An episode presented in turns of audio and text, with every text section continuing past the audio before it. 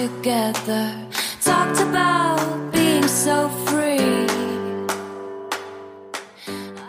Willkommen bei Mit Milch und Zucker, wo wir mit Menschen Kaffee trinken, damit ihr sie kennenlernen könnt.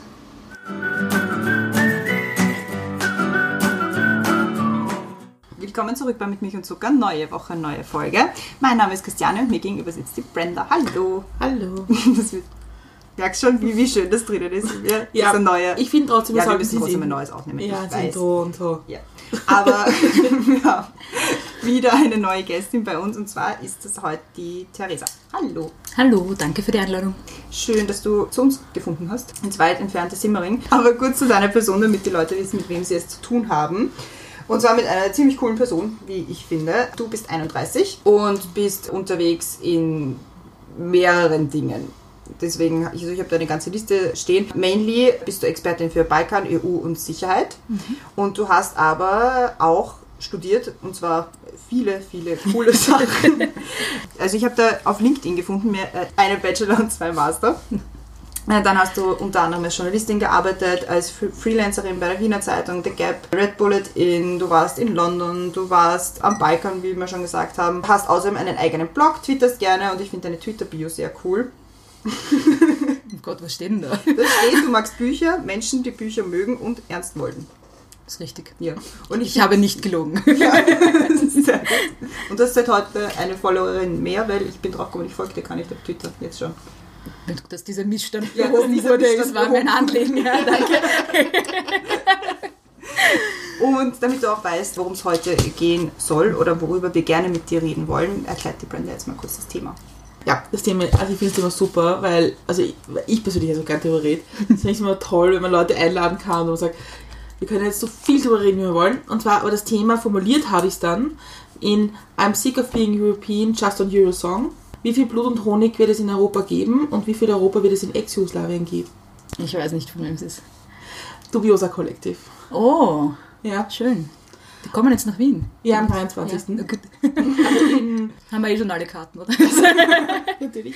Und das Lied ist halt, also ich mag das Lied deswegen auch besonders gerne und habe es deswegen auch genommen im Endeffekt, diese, diese, dieses Zitat, weil wir uns so kennengelernt haben und du kannst dich nicht mehr erinnern. Ich kann mich wirklich nicht mehr erinnern. Ja, ich hoffe, ich habe nichts Schreckliches gesagt. Ja, es war total nett, weil es war nämlich Vorentscheid des Song Contests Ja. Und ich habe getwittert, dass ich zu Bosnien halte, einfach aus Prinzip. Und du hast es geliked, hast kommentiert und bist mir dann auf, auf Twitter gefolgt. So Ja, man als dachte- der Twitter-Kreis. Genau, und hast, hast, hast mir kommentiert, äh, dass du das jetzt auch machst, weil es eine gute Idee ist. Ja, Qualitätsmerkmal an einer Person. Aus Prinzip Bosnien unterstützen finde ich gut. Und so habe hab ich dich kennengelernt zumindest. Ich habe überhaupt keine Erinnerung daran, aber ich glaube es schon. Aber wir haben uns ja mehrmals wieder kennengelernt, Ja. also es ist ja nicht so. Aber wir wollen prinzipiell mit dir reden über Ex-Jugoslawien. Hm? Ich habe gehört, ich darf dich nicht fragen, ob du kein Sama isst. Natürlich esse ich gern Sama. Nur damit niemand beunruhigt ist da draußen. Ich konnte es nicht auslassen. ja. Aber prinzipiell geht es eigentlich darum, wie wir da so weiter tun in, in unseren, bei unseren südlichen Nachbarn. Was wir von ihnen vielleicht lernen können und so. Und wir haben da ganz viele tolle Fragen. Aber wir fangen an mit unseren Questions to go und die Christiane beginnt. Womit kann man dir eine Freude bereiten? Ah, mit vielem, wenn man unterwegs an mich denkt und mir ein nettes Bild schickt oder irgendwas. Also das geht ganz leicht bei mir. Welchen Film oder welche Serie schaust du dir immer wieder gerne an? Solino von Fatih Akin. Wer ist die erste Person, die du anrufst, wenn dir etwas Tolles passiert? Meine Mama. Gibt es etwas, das du im Leben unbedingt einmal ausprobieren möchtest? Ja, ich will Falknerin werden und ich muss dringend einen Falkner für Anfängerkurs machen diesen Frühling. Wegfahren oder wiederkommen? Naja, man muss das eine machen, damit man das andere machen kann. Also beides. Was ist das Kitschigste, was du jemals gemacht hast? Mir hat einmal ein Mann gesagt, sein Lieblingsbuch ist das, in dem meine Telefonnummer steht, woraufhin ich ihm dann ein Buch geschickt habe, das ihm gefallen hätte können und da meine Handynummer reingeschrieben habe. Was ist dein liebster Geruch? Pinienwälder. Welches ist der beste Ratschlag, den du je bekommen hast? Build a good name, keep it clean. Gibt es eine prominente Person, die du gerne kennenlernen würdest? Wahrscheinlich viele, aber nicht deswegen, weil sie prominent für irgendwas ist. Also da fällt mir jetzt gar nichts ein dazu. Vielleicht Hugh Jackman. Ich glaube, der ist lustig. Singen oder tanzen? falsch singen, schlecht tanzen, beides. Wenn du ein Video haben könntest von einer Situation deiner Wahl aus deinem Leben, welche Situation wäre das? Erster Schultag in der Volksschule. Was darf in deinem Kühlschrank niemals fehlen? Da fehlt meistens alles drinnen. Was ist die blödeste App auf deinem Handy? War die ÖBB-App. Ich hasse die ÖBB-App. Und ich hasse auch die, die Website. Man kann sie nicht mal umgehen durch die, durch die Website, weil die genauso blöd ist. Und man kann einfach online keine Tickets kaufen, ohne durchzudrehen. Danke sagen möchte ich. Da habe ich was Gutes diese Woche, dem Heinrich Neisser und dem Friedhelm Frischenschlager, die für mich zwei alte Weise sind, die immer vergnügt an meiner Seite hilfreich sind, wenn ich sie brauche.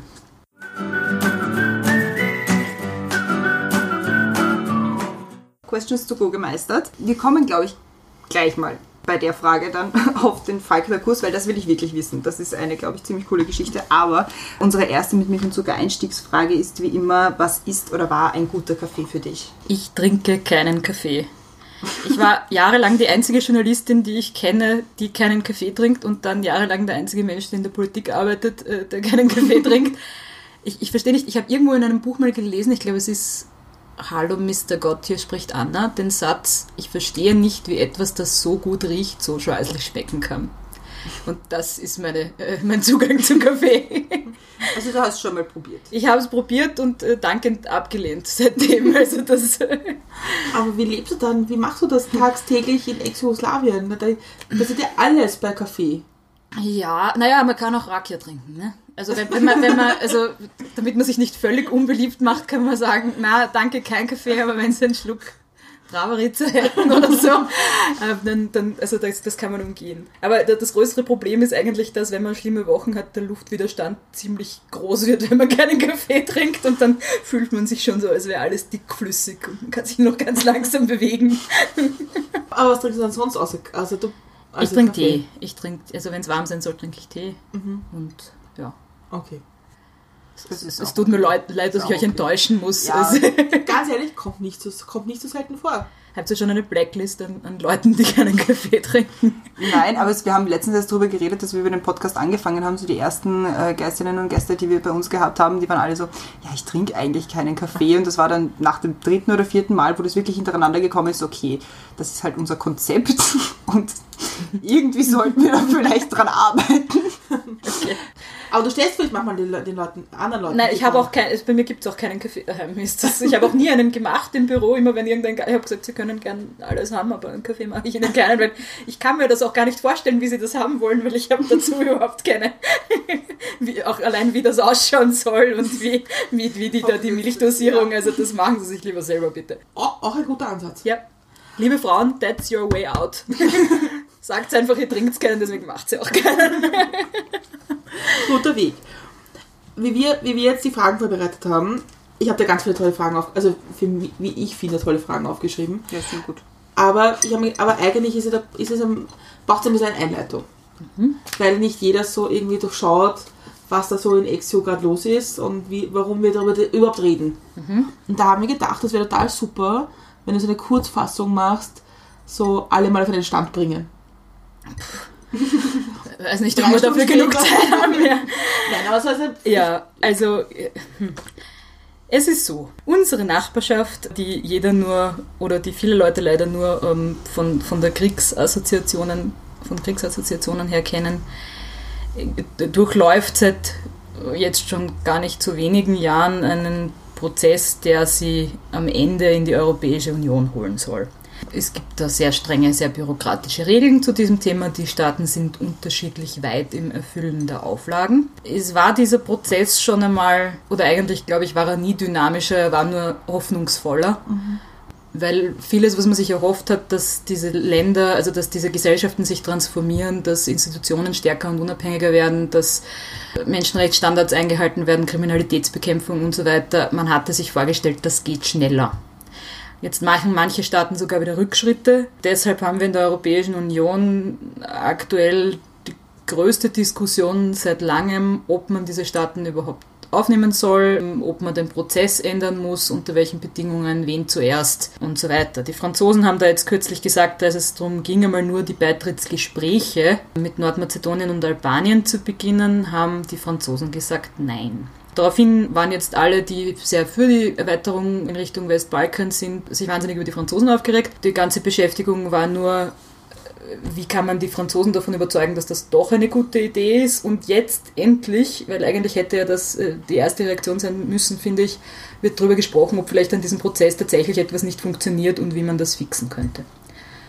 Und da sind wir jetzt aktuell. Es gibt in, also die meisten Mitgliedstaaten der Union haben sehr schlechte Zustimmungswerte zu irgendeiner Erweiterung. Ähm, in manchen Ländern wie Frankreich liegt das daran, dass die alle an die Türkei denken mhm.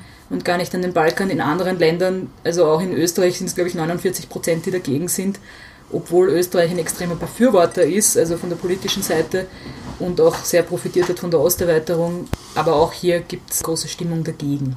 Jetzt schaut die Lage aber am Balkan so aus, dass wenn es ausschaut, als wäre das ein leeres Versprechen und man kommt da nie näher, ergeben sich daraus wieder eine Reihe an Schwierigkeiten, also konkurrierende äh, Mächte aus anderen Regionen der Welt, die sich da am Balkan einbringen mittlerweile in ganz unterschiedlicher Form. Das ist auch nicht alles negativ, aber die EU bekommt Konkurrenz in dieser Region.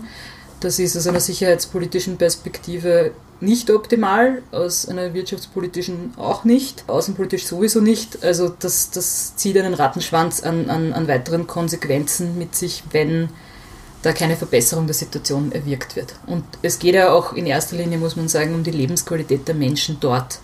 Also es soll ja, die Idee des ganzen Heranführungsprozesses, des ganzen Beitrittsprozesses ist ja, dass die Lebensqualität sich in den Ländern verbessert, damit die Menschen dort, also alle reden immer von Perspektiven, in, in Städten wie Sarajevo geht es gerade um saubere Luft. Mhm. Also das, das, das sind, es, es, gibt schon viele, es gibt viele Städte am Balkan, das sind ganz normale europäische Städte, da, ja, aber Arbeitslosenraten sind überall riesig, die haben einen irrsinnigen Braindrain und mittlerweile nicht nur noch Braindrain, sondern alle, alle Altersgruppen verlassen die Region, egal wie hochqualifiziert oder wie niedrig.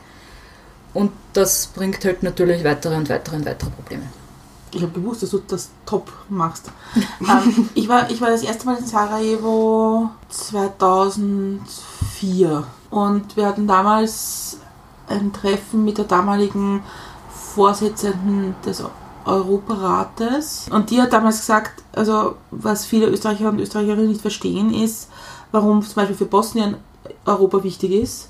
Und damals ging man davon aus, 2015 beizutreten. Dass eine europäische Identität oder, oder ein europäischer Gedanke die Ethnien in Bosnien zum Beispiel wieder ein bisschen zusammenschweißen würde, weil es wieder ein, ein, ein Dach gibt. Mhm. So wie in Jugoslawien, dass es wieder ein gemeinsames drüber gibt und es nicht mehr ist so, wer gehört wohin und wer ist Bosniaker und wer ist Serbe und wer ist Kroatin und so. Das war, das, das war ihr Ansatz, warum Europa in zum Beispiel Bosnien wichtig ist weiß ich nicht, ob ich da so zustimme. Also ich glaube, da unterschätzt man die Bosnier. Ähm, ich glaube, in der Sekunde, wo der bosnische Staat besser funktioniert, und die Elma hat das ja auch sehr schön erklärt in einer, in einer früheren Folge, also aktuell werden die Leute mit den Missständen in Bosnien gegeneinander aufgehetzt. Wenn sich die Lebensqualität verbessert, äh, braucht man auch nicht äh, künstlich sich irgendwoher zusätzlich noch eine Identität holen. Bosnien ist ein sehr europäischer Staat. Nicht nur, weil, weil, er, weil Bosnien ein, ein wunderbarer Staat ist, der noch ein, ein, eine Tür zu einer ganz anderen Welt auch ist. Aber ich glaube eigentlich, dass die Erfahrung von Bosnien, die ja auch lange eine gute war, ne? also viele sehr unterschiedliche Gruppierungen zusammengelebt ohne ein Problem, ganz lange. Also dass das grundsätzlich was ist, das Bosnien an den Tisch bringt, auch wenn es in die Europäische Union will. Die, die Erfahrung der Diversität und auch was es bedeutet, wenn diese nicht funktioniert. Also das Gute wie das Schlechte. Ich glaube, die Bosnier wissen schon, wer sie sind. Die brauchen zu, dazu nicht die Europäische Union. Die Europäische Union brauchen sie, um die Lebensqualität zu steigern und, und weil sie aus den Gründen, die man eh immer wieder in den Medien aufgelistet bekommt, ein europäischer Staat sind. Wobei halt bei Bosnien finde ich, also bei Bosnien und, und da finde ich es beim Kosovo auch sehr stark, dass das ein bisschen so einen negativen Beigeschmack immer hat.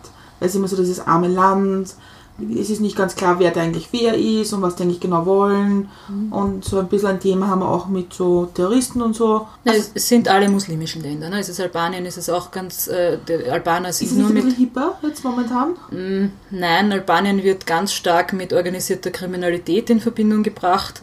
Die Hoffnung ist, dass der Tourismus, das in Albanien irgendwann ein bisschen äh, dieses Bild verändert, weil ja die wunderschöne Strände haben und, und überhaupt alles haben. Also eh, wie auch Bosnien fast. Also Bosnien hat nur sehr wenig äh, Meerzugang, aber, aber sonst fast alles haben. Aber, aber grundsätzlich sind es die muslimischen Länder. Ähm, Das, das war auch das Problem. Also es war ja auch eine Diskussion, ob man Beitrittsgespräche mit Nordmazedonien schon eröffnen soll und mit Albanien nicht. Und die Konsequenz wäre gewesen, dass alle albanischen Länder, äh, alle muslimischen Länder in der Region außerhalb vom Beitrittsprozess gewesen wären. Weil Bosnien viel zu weit weg, Kosovo viel zu weit weg, Albanien auch. Und das ist natürlich eine Einladung für alle möglichen Leute, die dieses äh, antimuslimische nutzen möchten dort und wo ja auch ganz viele Kräfte schon aktiv sind in dem Bereich am Balkan. Ja. Ich kann mich halt erinnern, wie ich, wie ich die ersten Mal in Bosnien war, da war Österreich noch Investitionsgeber Nummer 1 und so weiter mit Deutschland. Und das hat sich halt jetzt sehr stark geändert. Nein, stark hat sich nicht geändert. Also damit wir nicht nur über Bosnien reden, also am ganzen Balkan ist Österreich, glaube ich, unter den Top 5, Top 3. Also in Serbien sind wir, glaube ich, zwei, da haben uns die Holländer überholt vor zwei Jahren. Bei den Direktinvestitionen auch in Bosnien weit vorne. Also das, das ist schon, und man sieht es auch, also wenn man hinfährt, überall österreichische Banken, österreichische Versicherungen, die Strabag ist unten, die OMV ist unten, der Rogner mit seinen Hotels ist unten. Also es, es ist generell Österreich sehr, sehr stark unten und das ist auch nicht, das geht auch nicht zurück. Es war das Einzige, was war vor ein paar Jahren, hat sich die Strabag aus dem Kosovo zurückgezogen, mit der Begründung, sie hatten sich das anders vorgestellt dort. Gravierende Infrastrukturprobleme halt am Balkan. Ne? Also Straßennetz, Schienennetz kann man sowieso vergessen, leider. Also das, das wäre die Nummer eins Investition, die ich als Europäische Union morgen machen würde, egal was es kostet, weil das spielt nur uns in die Hände. Strom, solche Dinge. Ne? Und, und dann natürlich auch noch äh, ein, ein äh, unverlässlicher, äh, nicht, nicht kompletter Rechtsstaat. Ähm, das ist natürlich nicht wahnsinnig attraktiv für viele Unternehmen. Und andere Unternehmen nutzen halt genau das für sich und treiben da unten Gott weiß was. Ich, hatte ja auch eine Firma in Bosnien und also als, als, als Unternehmerin war es super dort, weil es waren hohe Anreize dort, Gewinne zu haben und im Land zu lassen und so, das war alles super. Was hast du für eine Firma gehabt? Datenverarbeitung. Also das, weil es ist ja, wenn man, wenn man, ich glaube, 50% des Gewinnes im Land lässt, ist es steuerfrei Ja, und so ja. weiter. Aber es ist, das ist halt schon ein Anreiz. Was halt nicht so ein Anreiz war, war die Bürokratie, dort Ja. eine Firma zu haben. Ja, ja. Wenn dann Kontrolleure kommen und eine Strafe austeilen, wenn man keine bosnische Fahne im Büro hängen hat und Ja, so. ja, ja. Und So also witzige Dinge. bis man mal draufkommt, was man überhaupt machen muss, das ist ja auch alles nicht so einfach. Ja. Es ist auch, es unterscheidet sich auch der Dienstleistungssektor in der Hinsicht äh, von allem, was produziert. Auch, also es wird auch nicht viel produziert äh, in Mhm. vielen Staaten am Balkan. Also Kosovo zum Beispiel produziert nichts. Die sind ein, reines, ein reiner Dienst Wollte nicht viele Dienstleistungsstaat. dahin gehen? Irgendein altes Werk übernehmen? Hätte, Ja, kann schon sein, aber es ist grund, grundsätzlich ist es schon so, dass, dass die, also mit manche Länder stärker, manche haben doch noch ein bisschen Landwirtschaft und also ich meine, aber Dienstleistungen immer stärker. Viele junge, gut ausgebildete Leute. Solange du eine Internetverbindung hast, kannst du für ganz Europa arbeiten dort und niedrige Büromieten zahlen. Ne? Also vergleichsweise. Obwohl die Gehälter zum Beispiel in Bosnien, also in, ich weiß, es ist in Sarajevo, sind die Gehälter eigentlich relativ hoch. Ja, in Sarajevo sind auch die Wohnungspreise relativ hoch. Ja, Ja, also Belgrad ist zum Belgrad, Beispiel ist, ist ja. noch ärger. Belgrad kommt an, an mitteleuropäische Städte ran mittlerweile Mhm. teilweise. und wie ist Kosovo und, und, und so? Kosovo ist billig. Mhm. Ähm, aber im, im Kosovo hast du halt das Problem, also hinziehen tust du dort nur in eine Stadt, Mhm. weil am Land eben wieder Infrastruktur-Troubles hast. Aber ja, In welches Land würdest du ziehen, wenn du, wenn du das aussuchen könntest? schwierig. Ich glaube, eventuell würde ich am ehesten nach Belgrad ziehen, aufgrund der Tatsache, dass es einfach die einfachste Stadt, die Hauptstadt ist von allen dort, finde ich. Die schon am nähersten heranrückt an, an, an Mitteleuropa. In Zagreb ist mir zu fad. Ja, Zagreb ist ein bisschen... Es ist zu österreichisch. Es ist, man hat nicht das Gefühl, dass man woanders ist, da muss man nicht hinziehen. Das, Ja. das ist da bin ich ja eh ein schon. Tagesausflug einfach. Ja, ja, nein, also Kroatien ist natürlich wunderschön, und, aber ich glaube, am ersten würde ich nach Belgrad ziehen. Aber am liebsten habe ich Bosnien und am liebsten habe ich Sarajevo. Aber Leben am ersten Belgrad. War das mal eine Option für dich? Es ist immer wieder eine Option. Ist, ich muss immer wieder sehr hart versuchen, nicht hinzuziehen, um mein Leben nicht völlig durcheinander zu bringen. Aber vielleicht kommt das noch irgendwie. Aber wie, wie ist eigentlich dein, dein, deine, deine Balkanliebe entstanden? Ich habe 2011 einen ähm, Reporterwettbewerb gewonnen für Jungjournalisten bei der Presse. Und das hat damals die erste Stiftung gezahlt und ich durfte zwei Wochen lang meine erste Auslandsreportage schreiben. Und mein Vorschlag, mein Pitch war damals ähm, Jugendkultur und Musikszene in Serbien und Kosovo nach dem Krieg. Und ich bin dort, ich weiß noch genau, wie ich dort, Super wir sind mit dem Zug hingefahren. Der Wilhelm Schneider von der Presse hat mich begleitet und aufgepasst auf mich. Und das war, also ich war wirklich noch Anfang 20 oder was. Und dann, und dann sind wir mit dem Nachtzug, der damals noch direkt aus Wien gefahren ist, angekommen in Novi Sad zuerst. Und dort ist gerade die Sonne aufgegangen und da ist ein Typ gestanden, der in einer Tonne irgendwas verbrennt hat.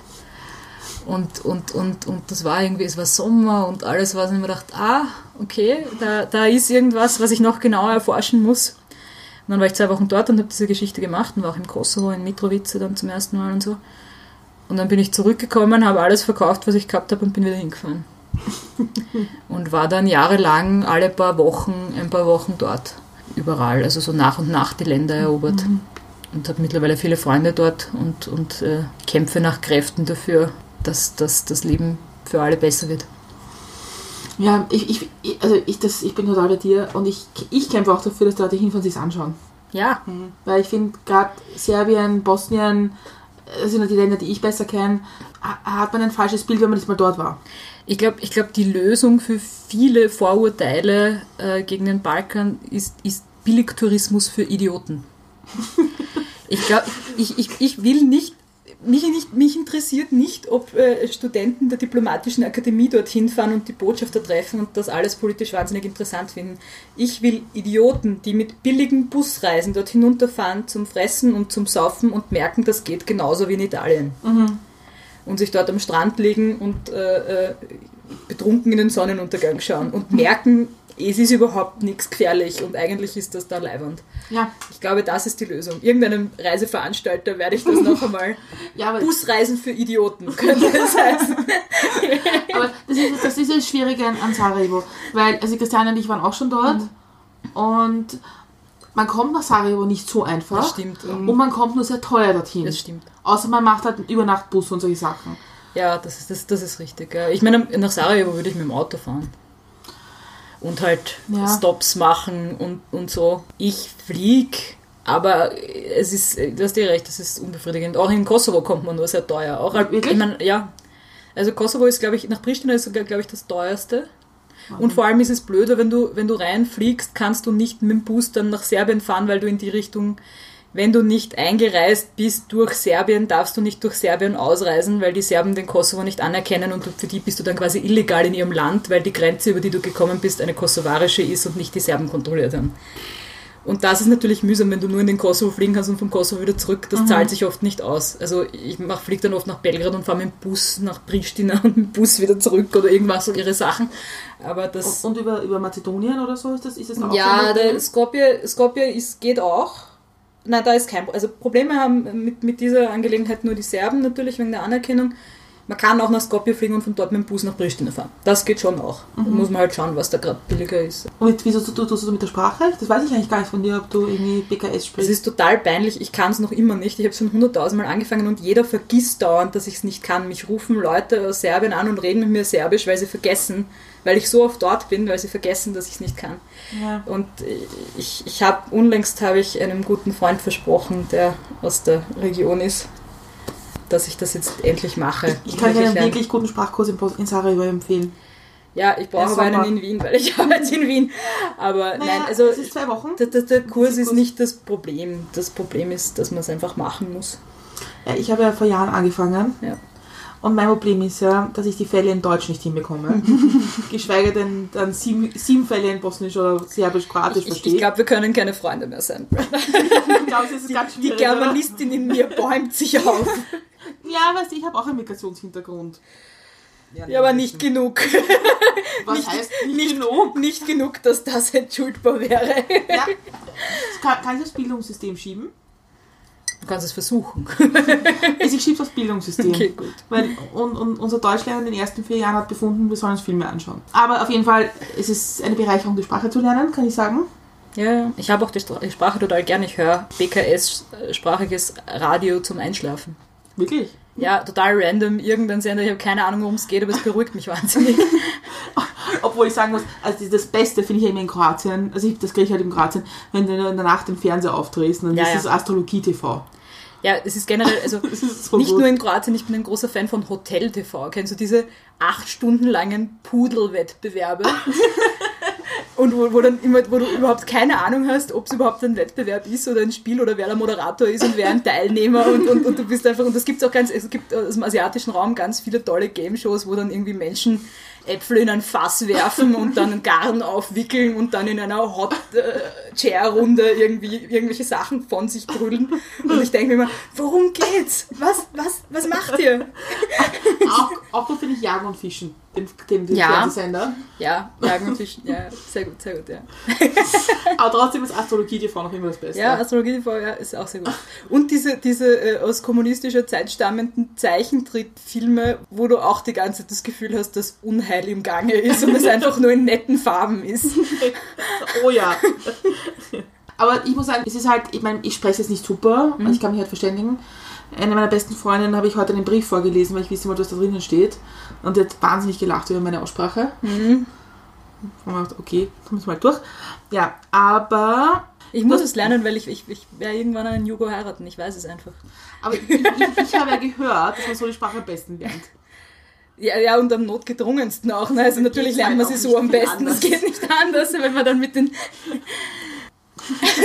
Mir das mal jemand auf der Straße erzählt. Ja. Der Dass hat, du einen Jugo heiraten musst? ja, weil ich habe, ich, er hat dann gesagt, er spricht nicht so gut Deutsch, er spricht nur, ich glaube Kroatisch war es, ich weiß nicht mehr. Und ich gesagt, ah, das lerne ich gerade und das schaffen wir schon. Und dann habe ich halt Kroatisch geredet. Bin drauf gekommen, ich kann es nicht so gut, dass das so locker geht. Und er hat gesagt, stellt mir seinen Sohn jetzt vor, weil dann lerne ich Ja, ja, so fängt das immer an. Ich bin schon in Sachen verwickelt worden auf Zugfahrten, wo irgendwelche älteren Männer im Trainingsanzug mir erklärt haben, nein, und der Sohn spielt Fußball und ob ich den nicht einmal anrufen will und so.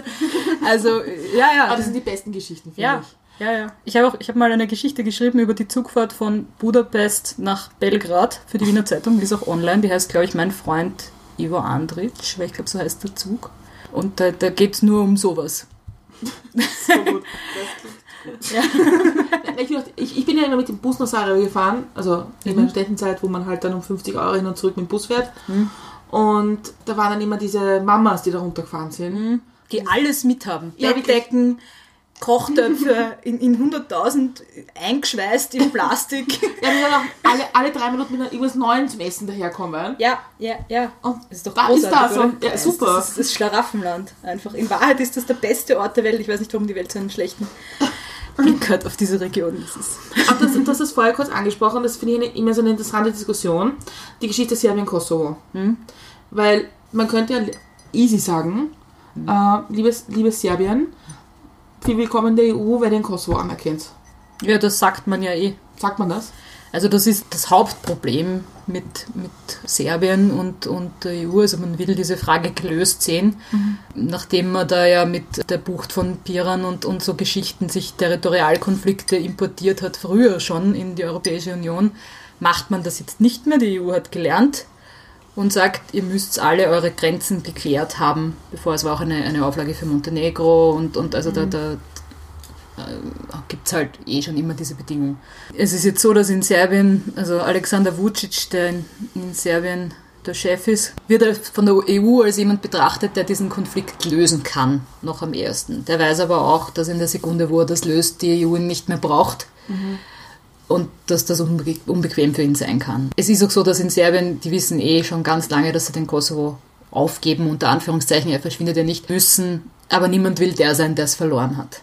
Jetzt hat der Kosovo einen neuen Premier. Jetzt schauen wir mal, wie diese äh, Diskussion weitergeht. Was ich für fatal halte, war diese Idee, die da aufgekommen ist vor eineinhalb Jahren einmal eines Land Swaps. Also sie wollten ähm, Gebiete tauschen, Serbien und Kosovo, entlang ethnischer Linien. Alle behaupten, es ist nicht entlang ethnischer Linien und man wird da schon aufpassen und so. Und das ist einfach eine Katastrophe, weil erstens wachen wieder Leute auf der falschen Seite der Grenze auf, denen ihr Leben dann noch schwerer ist, weil sie wieder weniger sind. Es ist das Gegenteil von dem, was die Europäische Union in Richtung Minderheitenschutz, äh, Diversität, europäisch sein, äh, Europäer sein sich vorstellt. Österreich hat sich da meiner Meinung nach sehr verantwortungslos verhalten, wie man da gesagt hat, ja, das muss man unterstützen. Du meinst die, die, die, die Entitäten in Bosnien? Oder meinst du die serbische, die serbisch-kosovarische Frage? Die serbisch-kosovarische. Okay. Ja, na gut, die Aussagen der FPÖ zur Republika Srpska hätte auch niemand braucht. Aber auch ein alter Hut. Ich glaube, es ist für manche Leute sehr schwer zu verstehen. Also es ist, es ist auch schwer zu, zu verstehen, wie diese ethnischen Konflikte und diese ethnischen Grenzen in Ex-Jugoslawien verlaufen und wie kompliziert das auch ist. Ich glaube, was auch sehr kompliziert, also was, glaube ich, noch weniger Leute verstehen, ist, dass es auch ganz viel nicht um diese ethnischen Fragen geht. Also mhm. das, das, ist immer, das ist immer das Erste, was irgendwie gesagt wird. Ja, und dort unten und die hauen sich alle die Schädel rein und die werden ja einander ja nie verzeihen und so. Aber die alltäglichen Probleme der Menschen dort unten haben mit diesen ganzen ethnischen Streitereien Großteil überhaupt nichts zu tun. Mhm.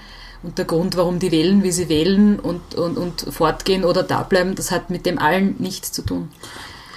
Paddy Ashton hat das mal gesagt, also er hat es eigentlich in Irak gesagt. Du musst sagen, wer Paddy Ashton ist, wenn du den hier so reindroppst. Paddy Ashton ist, ist, ist ein natürlicher Hero. Nein, Paddy Ashton war, war hoher Repräsentant in Bosnien, also so ein bisschen wie der Oberchef in Bosnien. Das ist jetzt ein Österreicher, der Valentin Insko. Genau, und Paddy Ashton war, war eigentlich sehr erfolgreich in seiner Zeit, also die Bosnier zumindest haben ihn sehr mögen, die, der serbische Teil eher nicht so, mhm. weil er teilweise sehr hart durchgegriffen hat und gesagt hat, so, alle entlassen, wir fangen jetzt wieder von vorne an. Mhm. Uh, Paddy Ashton war auch Chef der britischen Liberalen mhm. und war einer der ersten europäischen Politiker, die im Krieg in die Lage gegangen ist und sich eingesetzt hat dafür, dass das Rote Kreuz rein kann. Ich glaube, es hat sein Leben sehr verändert, dort sich irgendwie. Ich glaube, das verändert das Leben von jedem. Also ich, ich habe unlängst zu wem gesagt, ich wäre ein ganz anderer Mensch, wenn ich dort nie hingefahren wäre. Das stimmt ich auch, ja. Äh, ich war auch zum ersten Mal in Srebrenica jetzt äh, vor kurzem. Oh. Also dort, dort, kommt man nicht so leicht hin. Mhm. Man fährt ganz schön lange dafür, dass das eigentlich nicht weit weg ist von Sarajevo. Die Straße ist dort nicht im idealen Zustand. Und die Berge dazwischen sind jetzt auch wieder blöd. Ja, man ist fast schneller von von Belgrad. Also mit dem Bus von, ich bin vom, vom Osten reingefahren. Mhm. Aber das ist schon, also weil man sich da dann auch nachher die Frage stellt, warum redet eigentlich niemand über das Versagen der Europäischen Union in Srebrenica? Da wird ganz oft gesagt, irgendwie, ja, wir hatten ja damals die außen- und sicherheitspolitischen Instrumente in der EU noch nicht und das war ja vor den Verträgen und, und all diese mhm. Sachen. Wir haben sie jetzt noch immer nicht. Äh, es war auch keine Frage der Instrumente, es war eine Frage von Desinteresse, meiner Meinung nach. Magst du vielleicht kurz sagen, was Srebrenica ist? Wenn ich bei Srebrenica, Srebrenica ähm, ist der traurigste Ort in Europa für mich. Also das ist, das ist, das war der, der Tatort von, von einem Völkermord an den bosnischen Muslimen, wo innerhalb von wenigen Tagen über 8000 bosnische Muslime, mehrheitlich äh, Männer und junge Buben, umgebracht worden sind. Einfach im Wald erschossen, in Massengräber. Die sind immer noch nicht alle gefunden. Man kann sich das nicht vorstellen, wenn man nicht dort mhm. gewesen ist. Es fühlt sich ganz anders an, als, also man ist ja auch mit der Schule, fährt man in Konzentrationslager und so. Mhm. Aber es ist, es ist viel näher noch an uns dran, weil auch wenn man irgendwie die, die, Zeugenaussagen und so weiter liest und, und die Beschreibungen vom Leben, das könnte einfach heute gewesen sein, weil es ist nicht lang her. Mhm. Und, und ich finde das dann immer so also empörend, wenn irgendwer irgendwem am Balkan ausrichtet, sie sollen doch jetzt endlich über die alten Konflikte hinwegkommen. Mhm. Man kann sich das nicht vorstellen. Eigentlich, wenn man dorthin fährt, denkt man sich, dass die überhaupt noch mit uns reden, geschweige denn Teil der Europäischen Union werden wollen, ist eigentlich eher ein Wunder. Und ich kann jedem nur raten, da hinzufahren. Die haben ein ausgezeichnetes Museum. Ist ein bisschen schwer zu finden. Man muss da vorher anrufen und sie sperren einem das dann auf. Aber das hat viel Original-Videomaterial, weil die Mladic-Truppen alles mitgefilmt haben, alle, die sie erschossen haben. Und das wird dort auch ähm, nur kontextualisiert, aber ohne weitere große Erklärung sieht man das dort einfach. Das sollten viel mehr, viel mehr Leute sehen. Der niemals wieder Gedanke, den wir zum Zweiten Weltkrieg haben, Wir haben ihn zu Srebrenica nicht. Und ich bin von Srebrenica dann nach Sarajevo gefahren und höre im Radio, Peter Handke kriegt den Nobelpreis. Das möchte ich jetzt nicht ausführen, da ist mir das Gruseln gekommen. Ich habe darüber geschrieben auch, also das kann man auf meinem Blog nachlesen, wenn, man, wenn einen das mehr interessiert. Aber man kann nicht immer verlangen vom Westbalkan, man möge sich die europäischen Werte äh, doch bitte zu Herzen nehmen und dann jemanden belohnen, der eigentlich ein Promotor der Gegenseite ist. Mit diesem Prestigepreis. Wie schaut aus deiner Sicht jetzt die, die Aufarbeitung mit dem Thema aus innerhalb der Europäischen Union? Gibt es die überhaupt? Zu Srebrenica? Sehr wenig. Also in den Lehrplänen ist es gar nicht drinnen. Ähm, das ist auch was, also über das habe ich schon öfter auch irgendwie versucht, da irgendwie ein bisschen Allianzen zu bauen. Das ist ja eigentlich ein Witz. Es sind so viele Leute aus der Region, die wegen dieser Kriege, ihre Eltern, ihre Großeltern nach Österreich gekommen sind. Und das kommt nicht einmal vor im Geschichteunterricht. Das ist nicht einmal übrigens, on a side note, die Lehrer, gute Lehrer machen es freiwillig trotzdem dazu.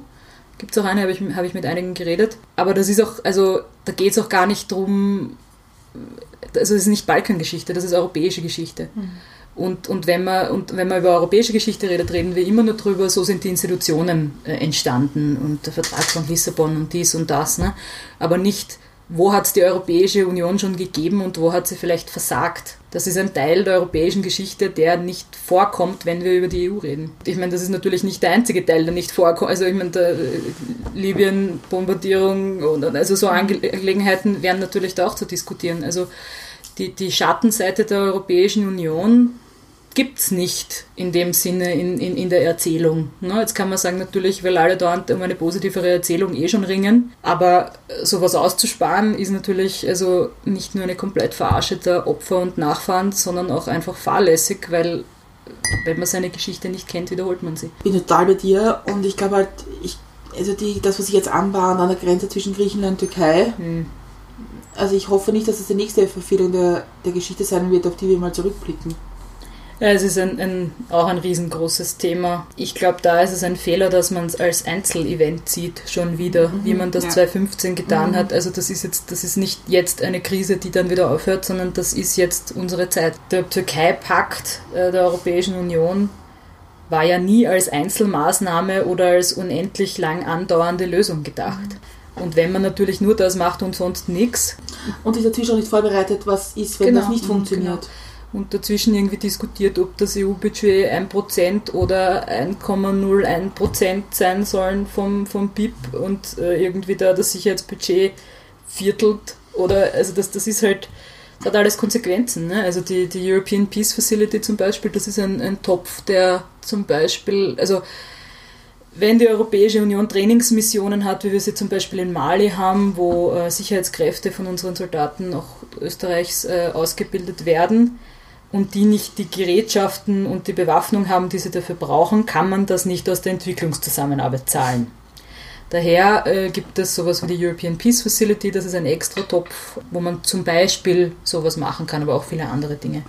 Ähm, da war der Vorschlag der Kommission auf 10 Milliarden. Die, die, Finnen, die finnische Ratspräsidentschaft wollte es auf 4 Milliarden runter tun. Die Mitgliedstaaten beim letzten Gipfel haben gesagt, naja, vielleicht 8. Und so vergeht die Zeit. Ne? Ich glaube, dass wir das eh schon halb verschlafen haben. Aber wenn, wenn da nicht bald irgendeine Art von progressiverer Denke hineinkommt, brauchen wir uns überhaupt keine Einzelmaßnahme mehr überlegen, weil dann haben wir das Game verloren. Mir macht es wirklich Sorgen, was momentan an der an der Grenze passiert. Nicht, weil ich Angst habe, dass so ganz viele Syrer zu uns kommen, dass das alles ganz böse ist, sondern ich habe Angst vor den Bildern, die wir sehen werden. Ja, die hätten wir ja eh schon lang sehen schon können. Ne? Also das ist ja auch sowas. Ähm, Ja, ich meine, das, ich habe ein bisschen Angst davor, dass das also vor fehlgeleiteter Reaktion, weil die Leute, die daherkommen, sind natürlich nicht die, die es verbockt haben. Ne? Und äh, ich, ich sehe auch nicht, dass äh, das politische Vorstellungsvermögen existieren würde, dass man da jetzt äh, eine wirkliche Lösung endlich hinkriegt. Ich glaube, man wird halt jetzt ein Frontex-Finanzpaket und äh, in Wahrheit ist es wurscht, wie viele Frontex-Beamte man nach Griechenland und Bulgarien schickt, die können dort nie ein- eine wasserdichte Grenze äh, machen. Ja? Das ist nicht der Punkt. eben, und, und das, ist, das ist die Angst, ich habe, dass, man, dass irgendwann Ja. ein Schuss fallen wird. Ja, wird auch. Also ich meine, wenn man sich anschaut, was bis jetzt an der kroatischen Grenze los war mit den Flüchtlingen, wo man auch schon sagen muss, dass die Europäische Union Kroatien nicht gut behandelt hat, weil man kann nicht sagen, macht's das irgendwie, möglichst ohne Gewaltanwendung, aber wenn da ein einziger Flüchtling durchkommt, wir sagen so, ich hab's die Außengrenze, ja, das funktioniert halt so auch nicht. Wird sich so fortsetzen, gehe ich davon aus. Ja, Ich habe jetzt die nächste große Frage für dich, weil wir sind noch immer bei der ersten eigentlich. ja, ja, ja Entschuldigung, ich Nein, bin das ist doch überhaupt nicht entschuldigen, es ist, wir machen das, es ist immer so. Das ist so. Ja. Okay. Und die nächste große Frage ist auch eine große Frage. Mhm. Was sind mich Menschen und Ereignisse, die dich geprägt haben? Also ein Mensch, der mich sicher sehr geprägt hat, äh, ist mein Englischlehrer aus dem Gymnasium, der mittlerweile gestorben ist. Der war, ähm, ich sage immer, mein Revolutionslehrer. Und der, also der war wirklich anders, war unbeliebt bei der Direktion. Also ein, ein, ein- ein, Freigeist, der uns immer, der wollte uns nur das selbstständig Denken beibringen.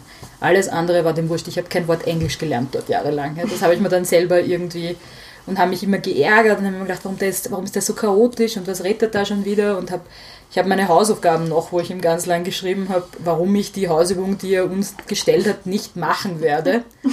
Und aus heutiger Sicht denke ich mir, er hat mir das gut beigebracht. Und ich glaube, ich hätte nie, ich, ich hätte nie angefangen zu schreiben und ich hätte nie in der Politik arbeiten wollen, wenn mir der nicht eingepflanzt hätte, dass die guten Menschen es sich antun müssen.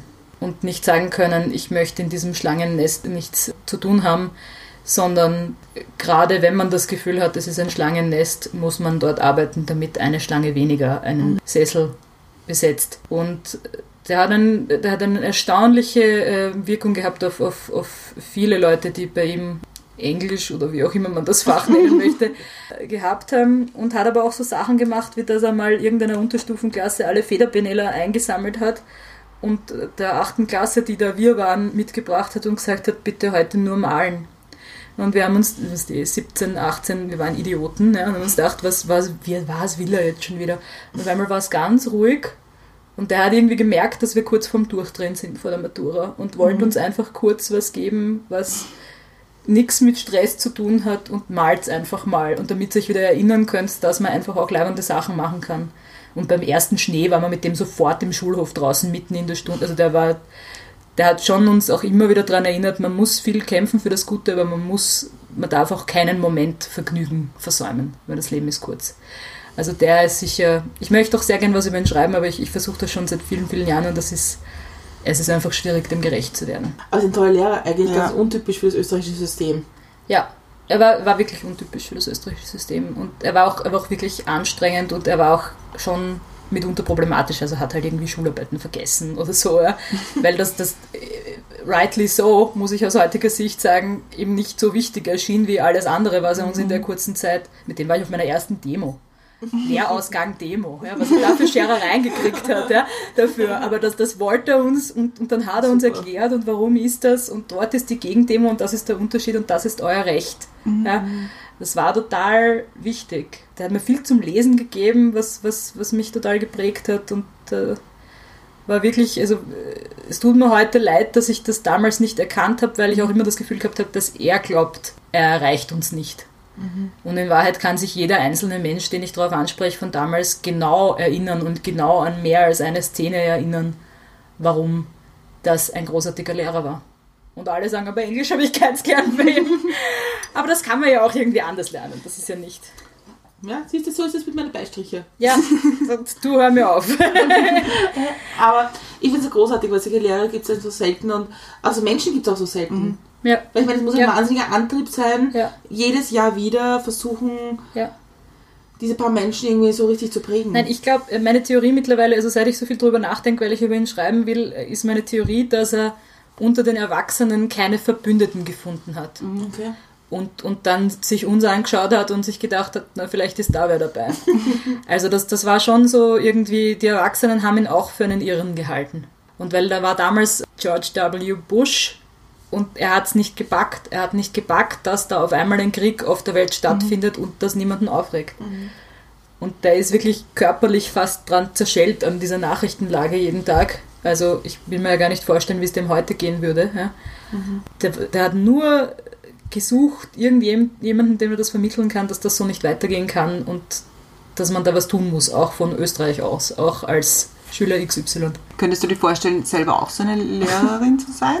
Ich wollte immer Lehrerin werden, ja. aber dann, ich bin dann gescheitert an der, an der Universität Wien. Oh, Halleluja.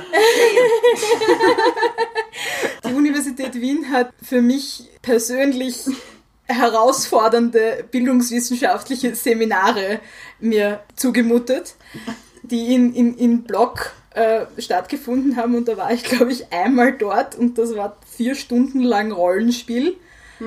Und, und äh, bunte Zettel auf Flipcharts kleben. Alle Professorinnen dort waren der exakt selbe Typ Mensch und es gab überhaupt kein, es gab nur eine Wahrheit und ich habe mir einfach gedacht, ich halte das leider nicht öfter als heute aus und habe dann daraufhin auf Bachelorstudium umgestellt. Sprichst mir aus der Seele. Ich habe auch Lehramt angefangen und bin dann, ich hätte es wirklich immer gerne gemacht, ich wäre wirklich immer gerne Lehrerin geworden, aber nicht mit so einem Studium. Also, Ja. Ich finde auch, also ich, das, das war auch ein Grund, warum ich damals zu NEOS gegangen bin, weil der Strolz immer gesagt hat, für ihn ist Lehrer der wichtigste Beruf in der Republik. Also Lehrer und Jugendsozialarbeiter, das sind die bewundernswertesten Ja, Jobs. voll. Das denke ich mir immer, wenn mich wer aufreißen will und dann erzählen sie mir, sie sind Consultant und ich denke mir, I couldn't care less. Ja. Erzähl mir, du machst was Sinnvolles, nicht was, was viel Geld bringt. Aber ja, au- auch eine Message an da draußen. Wer jetzt alle Lehrer. Kommt gut beim Online. Versucht nicht, mich mit euren Jobs aufzureißen. I can't. Ich war letzten, letzten September auf einem Comedy Festival in London, in Greenwich. Und Greenwich ist jetzt schon so eher so ein bisschen, ein bisschen nobel und ein bisschen so. hm. Und äh, ein Comedian hat die Leute vorne in der ersten Reihe irgendwie so versucht, irgendwie zu animieren und so. Und hat gesagt, na, was machst du beruflich? Und er hat gesagt, ich bin Consultant. Und er so, mhm. Eine Reaktion im Raum, wo die alle denken, mhm. Und so, und was bist du? Krankenschwester. Und alle so, yay! Und so, ja, das ist das Leben. Ja, eh. Ich meine, es ist natürlich auch ungerecht, ne? weil ich habe jetzt, ich habe mich jetzt gerade beruflich umorientiert und bei der Jobsuche auch oft gedacht, hätte ich was Gescheites gelernt, ist jetzt blöd gesagt, ne? Ich kann eh nicht wenig, aber wenn, wenn man dann sieht, dass das Profil am besten drauf passt, auf diese Consulting-Jobs und ich weigere mich aber. Es gibt sicher Leute, die da auch tolle Dinge machen, aber ich, ich, will, ich will das einfach nicht machen. Also diese Jobs, die alle klingen, als wir managen uns gegenseitig hin und her und beraten uns über Dinge, wo ein, ein Mensch, der selbstständig ist und mich als Beratung braucht, sollte vielleicht nicht selbstständig. Ich weiß nicht, ich, ich möchte mich da nicht.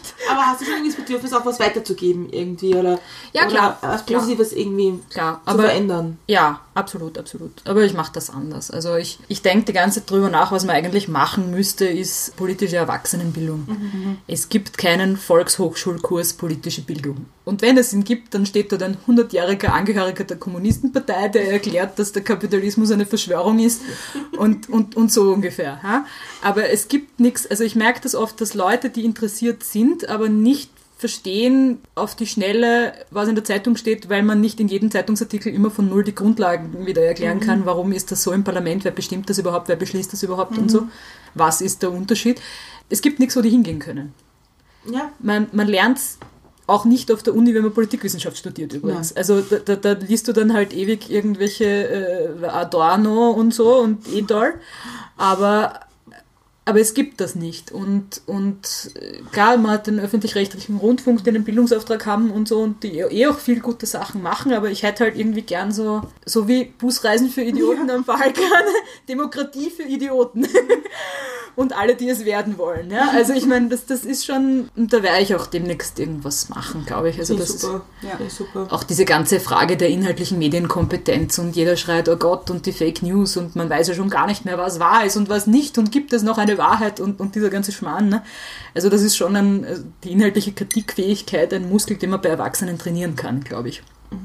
Aber man muss ein Format finden, dass die das gar nicht merken, also dass das dort ist, wo sie eh sind und, und weiß ich nicht, Freibiergutscheine dazu oder so. Ja, finde ich so auch, dass, dass man auch wieder ein bisschen lernen muss, auch über Politik disku zu diskutieren, ohne irgendwie boshaft zu werden und sich persönlich angegriffen Ja. zu fühlen. Oder die andere Variante, das ist halt deine Meinung, ich habe eine andere und das redet man nicht mehr drüber. Ja, na, ich glaube, ich glaub, das Problem geht sogar noch ein bisschen weiter. Ich glaube, Menschen, die sich mit Politik beschäftigen in Österreich, sind großteils bei irgendeiner politischen äh, Organisation engagiert, also die, die sich wirklich interessieren. Und zwar schon ab der Jugendorganisation. Das heißt, äh, die haben nie eine Zeit in ihrem Leben gehabt, wo sie sich ein Bild gemacht haben der politischen Lage ohne eine parteipolitische Färbung. Es gibt in anderen Ländern schon überparteiliche Jugendorganisationen, die sich politisch engagieren. Finde ich jetzt nicht so schlecht. Ne? Äh, bei uns gibt es das halt nicht. Ne? Da kommt dann, dann jeder halt irgendwie, ich, ich, ich komme halt dadurch, dass ich aus dem Journalismus komme, aus einer anderen Schiene, aber mir fällt das oft auf, in meinem Umkreis viele Leute, die sich da engagieren. Und das ist halt auch gar nicht so gut, weil wie will man eine, eine Konsensfindung auf einer Bundesebene erreichen, wenn jeder von äh, Teenageralter auf eine gewisse Ideologie inhaliert hat und nicht die Ideologie der Problemlösungskompetenz in erster Linie der politischen irgendwo einmal aufgreifen kann. Aber das ist ja das, das, ist ja das Nächste. Ne? Wo gehen denn Schüler hin? Wo gehst du denn hin als Teenager, wenn es dich politisch interessierst? Das ist ja, ja, gehst zu einer Jugendorganisation. Bei, bei mir waren halt alle das je. Ja, bei uns auch. Eben, ja. Und hat natürlich auch viel Vorteile. Ne? Du lernst reden, du, aber es, es, es, du hast nie diese, diese Vogelperspektive einmal länger trainiert und auch mit, wenn sich dein Weltwissen erhöht mit der Zeit, weil du halt älter wirst und einmal zum ersten Mal arbeitest und so. Also ich bin irrsinnig froh, dass ich nicht in einer Jugendorganisation Ja. aktiv war. Nicht, weil ich nicht viel halten würde von diversen Jugendorganisationen, aber weil ich vorher schon eine Meinung gehabt habe, bevor ich mich politisch engagiert habe, die mir nicht aufgeschrieben worden ist äh, aus dem Parteiprogramm. Und das ist schon wichtig. Man braucht eigentlich intellektuelles Flexibilitätstraining, ja, äh, intellektuelle Dehnbarkeit. Das, das muss irgendwo stattfinden. Man kann jetzt nicht sagen, ja, bitte, du sollen auch noch schnell die Schulen äh, am Rande, ich meine, die tun eh, was sie können. Aber jeder sagt ja dann immer, man muss das, das müssen die Schulen irgendwie machen. Aber äh, grundsätzlich, man, man muss sich das schon fragen. Ja? Bin, ich, bin ich zu sehr auf einem Gleis? Ja. Es wird dann irgendwie das, das Weiterdenken dann auch so ein bisschen abgewöhnt, weil du kennst die Argumente, die Ja. du schon die ganze Zeit hörst und das, es, kommt- man kommt halt auf keinen neuen Zweig. Also Ja. da, dadurch entsteht halt, jetzt haben wir, was wir halt haben. Und, Ja. ja. Es gibt nicht irgendwie Erasmus für Erwachsene oder ich weiß nicht, was es dann sein müsste, ja, oder eigentlich äh, Politfestival für Erwachsene auf lustig, ja, Zelten, trinken und äh, ist die Sozialdemokratie noch zu retten, keine Ahnung, so irgendwas. äh, aber Aber eigentlich hast du jetzt schon ein Konzept dahergelegt. ja, mehrere. Ich kann irgendwer irgendwas machen, ich kann nicht alles gleichzeitig. Also ohne Zelten will ich ja mitfahren. falls jemand seine, seine, seine Arbeitskraft äh, entweder für Busreisen für Idioten oder für Demokratie für Idioten. Demokratie für Idioten anbieten will. Also ich, ich hätte da Bedarf an Hilfs Hilfestellung. Wobei ich sagen muss, also ich finde es immer ganz interessant, wenn man anderen Leuten sagt, schau dir bitte mal eine Parlamentsdebatte an. Ja, aber ich finde, man darf die Menschen damit nicht alleine lassen. Das stimmt, das stimmt, Im Parlament stimmt. gearbeitet habend, äh, auch, auch gar nicht, äh, gar nicht drum, also sehr politisch informierte Menschen und, und sehr hoch studierte Menschen sehen ein Bild und verstehen aber eigentlich nicht, was da gerade passiert. Weil das versteht man eigentlich nur, wenn man im Parlament gearbeitet hat und die, die vielen äh, schillernden Charaktere kennt und weiß, was im Ausschuss schon war und wenn man ein bisschen dann sagen kann, okay, das sind die Dynamiken, um die es sich hier gerade handelt, während der so tut, als, über, als würde er über das reden. Ne? Das- Schauen aber das- auch, auch die politische Debatte finde ich interessant. Ja, ja. Also Naja, interessant, Kommt ja. das Thema an. Es, es, also ich halte das ja für einen Irrglauben, dass also im, im, im Plenum wird ja nichts, das ist ja nicht diskutiert. Das ist ja, mittlerweile ist das, Menschen stehen dort und reden für ihr Facebook-Video, das sie dann vier Stunden später raufladen. Es ist völlig wurscht, was der vor ihnen gesagt hat, es ist völlig wurscht, was der nach ihnen sagt. Es interessiert Äh, auch die, die dort sitzen. diskutiert wurde. Es wissen eh alle schon, wie die Abstimmung ausgeht, weil man ja vorher im, im Ausschuss das Thema schon gehabt hat. Ganz selten sind Debatten, wo du denkst, ah, okay, dazu habe ich das noch nicht gesehen oder so, oder hat irgendwer ein Argument, wo man wirklich überrascht ist. Aber in Wahrheit ist das äh, Broadcasting of Messages. Ja, Aber genau das finde ich ja wichtig, auch zu sehen, okay. ja aber ich glaube, dass ich weiß nicht, wie bewusst einem das ist. Also ich glaube, wenn man mehr als 10 Minuten zuschaut, ist ihm das bewusst. Ja, es kommt doch an, worum es geht. Ne? Wenn's um, ich ich würde das nicht durchblicken, wenn es geht um, weiß ich nicht, Düngemittel, Traktorsitzverordnung, keine Ahnung. Ja? Also da, wenn, wenn das ein sehr technisches Ja. Thema ist, und das sind die meisten, muss man ehrlich sagen. Also die wenigsten Themen sind so, dass jeder da irgendwie jetzt einsteigen könnte und merken würde, okay, das ist eine Rede fürs Publikum oder so, sondern es sind halt dann, sind halt alles Reden fürs Publikum über Themen, die das Publikum nicht versteht, weil niemand sich in dem Detail gerade mit sowas auskennen muss. Oder wahrscheinlich ja? interessiert dafür. ja. Aber dort, dort Also muss, man, muss man auch nicht. Ja, man geht dafür, also gibt es ja auch Fachexperten in allem, man muss sich ja nicht mit allem auskennen. Nur. Aber ich, ich glaube, ich, ich hätte gerne einen, einen einen, so einen, wie so einen Twitter-Feed unterm, unterm, Ja. äh, unter der Plenumsübertragung, wo ich dann immer erkläre, übrigens, also manchmal, manchmal mache ich es eh auf Twitter, aber übrigens, boah, aktuell findet gerade Folgendes statt, falls Sie sich gefragt haben, was die größte Stehpräsidiale aller Zeiten ist, das ist sie. Aber trotzdem finde ich es, also ich finde es total wichtig, es anzuschauen, ja, klar. um einfach Auch zu mal sehen. hingehen. Ne? Ja, Ja, EU-Ausschuss ist öffentlich übrigens, liebe Öffentlichkeit. Man kann da einfach hingehen. Das sind die einzigen zwei Ausschüsse, die öffentlich sind. Der EU-Hauptausschuss und der EU-Unterausschuss. Und dort ist schon spannend, weil dort muss der Bundeskanzler sitzen und der EU-Minister. Das ist halt, dort, dort muss man ihnen die Fragen nicht vorher melden, wie im Plenum. das ist spannend. Also das, das ist mitunter, da kann man einfach hingehen. Da muss man sich nur durch die Sicherheit durch. Die Termine stehen auf der Website. Ich habe die nächste große Frage für dich. Worauf bist du stolz? Ich glaube, eins meiner größeren Talente ist, sehr unterschiedliche Menschen zusammenzubringen und zu erreichen, dass die einander am Ende des Tages, ob sie wollen oder nicht, einander dann doch mögen. Das ist mir mal versehentlich aufgefallen. Ich bin sehr gut befreundet mit allen EU-Referenten aller Parteien, außer der Grünen, weil die damals nicht im Parlament waren. Ich habe die alle gleich gemocht und die sich aber untereinander wohl respektiert, aber ich glaube gemocht, weiß ich nicht, ob man das so sagen kann. Und mittlerweile mögen die einander aber auch und ich, ich glaube, es ist, war sicher nicht allein mein Verdienst, also die haben schon viel gemeinsame Interessen auch, aber ich glaube, ich habe da schon ein bisschen geholfen. Und das mache ich in, in vielen Bereichen meines Lebens. Ich bin engagiert bei einem Mentorship-Projekt für kleine liberale Parteien am Balkan, wo es mir hauptsächlich jetzt mittlerweile darum geht, dass ich andere Leute aus Europa dazu kriege, mit denen zu sprechen. Handynummern auszutauschen, einfach vorher anzurufen, bevor man äh, irgendwas sagt über den Balkan, wo man sich nicht auskennt. Und das gelingt mir recht gut, weil ich, es ist, mir fällt es ja auch sehr leicht, sehr positiv über diese Menschen zu reden, weil ich einfach den Ort gern habe und die Leute gern habe. Es freut mich dann immer, wenn irgendwer anderes sie auch gern hat. Und das, das gelingt mir gerade. Das, das macht mir auch große Freude. Ich feiere auch einmal im Jahr rauschend Geburtstag und lade alle Leute ein, die ich kenne und gerne mag. Wurscht, ob ich sie vom Würstelstand kenne, von der Diplomatischen Akademie oder ob sie der FPÖ-Verteidigungsreferent sind. Dann beobachte ich immer so ein bisschen, wie sich das dann zu später Stunde irgendwie eigenartig vermengt und, und ganz unerwartete Allianzen, nennen wir es mal so, äh, entstehen. Und, und ich, ich glaube, also das ist schon, ich bin, ich bin ein bisschen so ein Golden Retriever, der immer die Leute, hey, schau, er ist doch auch toll, hey, sie ist doch auch toll. So ein bisschen wie ein Puppet Master? nein, nein, wie ein, ein Matchmaker. Uh, schöneres Wort, ja. Aber das heißt, du machst das aber schon bewusst. Also es passiert nicht so, dass du zufällig Nee, ich hab- zwei ich hab- Leute triffst, so, hey, ich hab- kennt ihr euch schon? Sondern Ich habe. Anliegen und, und für diese Anliegen suche ich fortwährend Mitstreiter. Wenn dann wer endlich so weit verwickelt ist in mein Anliegen, dann geht es meistens eh von alleine. Also ich, ich, ich glaube, das kann ich gut, ja. Also ich möchte einen Shoutout zum Tourismusverband für Bosnien, Serbien und so weiter machen. Ja. Weil ich finde, die könnten uns jetzt schon langsam sponsern. Ja, ich finde auch. Also ganz ehrlich. Ja, ich meine, die haben halt kein Geld, aber. Aber ja, Sie finden immer Geld, was notwendig ist irgendwie. ja, äh, wir könnten auch einfach jedes Mal jetzt TUI ansprechen oder so und dann immer sagen, übrigens, zum Beispiel TUI ist eine, ein ganz toller Reiseveranstalter. übrigens, diese Sendung sucht noch Sponsoren. Wir hätten auch ein Konzept für Sie. Aber man kann ganz, ganz toll Skifahren. Also ich finde das... Man kann alles. Ja. Es gibt Strände, man kann wunderbar wandern in Bosnien. Man muss sich vorher ein bisschen informieren, wo. Es stimmt nicht, dass dort überall Minen liegen, aber es liegen schon im ganzen Land noch über 80.000. Ich habe da auch mal einen Antrag dazu geschrieben, dass man doch endlich diese Minen aus diesem Boden, das ist ja lächerlich, dass das jetzt noch immer sind auch besonders vielen Minen, die springen auf Brusthöhe und detonieren dann. Jeder Regen schwemmt sie woanders hin. Das ist alles nicht so einfach, auch in Kroatien und nicht nur in Bosnien ein Problem.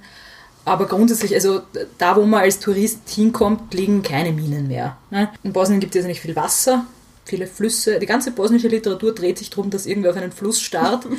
Und ich, ich, ich starre ja auch sehr gerne auf Flüsse. Also ich, ich bin ja vorwiegend an der Donau und starre auf die Donau. Und wenn ich in Bosnien bin, starre ich halt auf andere Flüsse. Und ich, ich finde, äh, st- st- starren Sie mit mir auf Flüsse in Bosnien. ist vielleicht auch ein Workshop, den ich mal anbieten werde. Aber das zum Beispiel, äh, Albanien und Montenegro haben die allerschönsten Strände, die man sich vorstellen kann.